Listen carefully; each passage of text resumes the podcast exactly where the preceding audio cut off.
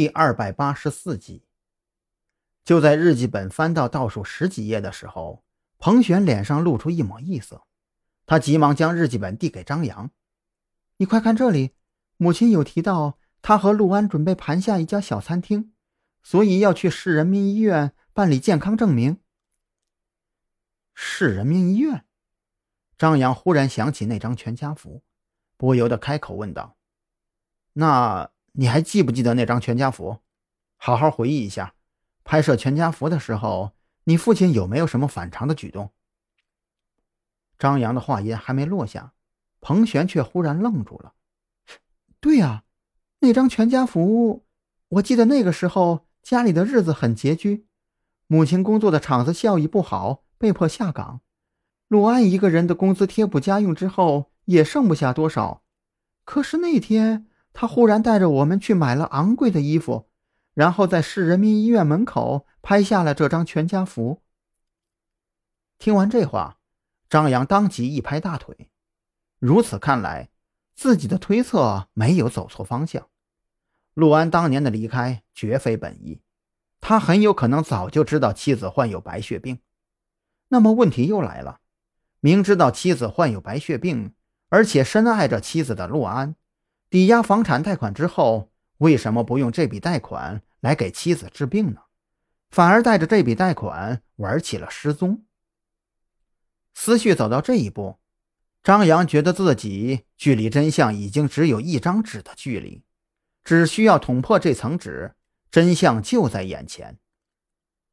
这件事情你还是不要掺和进来了，我会帮你查清楚当年到底发生了什么，你就在家里等消息好了。张扬深吸了一口气。之前只是抱着让他转移注意力的想法提出了建议，可现在看来，继续让彭璇卷入进来绝对不是一个好的选择。张扬的话让彭璇心有不甘，相比较等待张扬的调查结果，他更希望自己能够亲自参与到调查之中。可是当他看到张扬那坚决的目光，不由得低声答应了下来。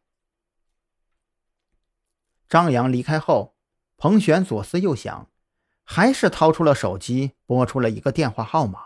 “嗯，王姐，我想请你帮个忙。对，电话里不太方便。嗯，还是老地方，凤无轩三号包房，我们见面谈。”离开装修公司的张扬并没有返回酒店，而是打了一辆出租车赶往刑警队。他需要李栋的帮助。李队。关于陆安，我这有了一些新的发现，我想你会很感兴趣的。张扬提前给李栋打了个电话，接下来需要进行的调查，他不希望刑警队直接参与进来。什么发现？你现在在哪儿？李栋本就是急脾气，一听说陆安的案子有了新的发现，当即就来了劲头。你到刑警队门口等我，目前我的发现还仅仅是个猜测。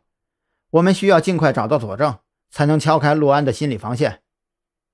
张扬的语速很快，康阳已经死了，那么下一个死者必然是陆安。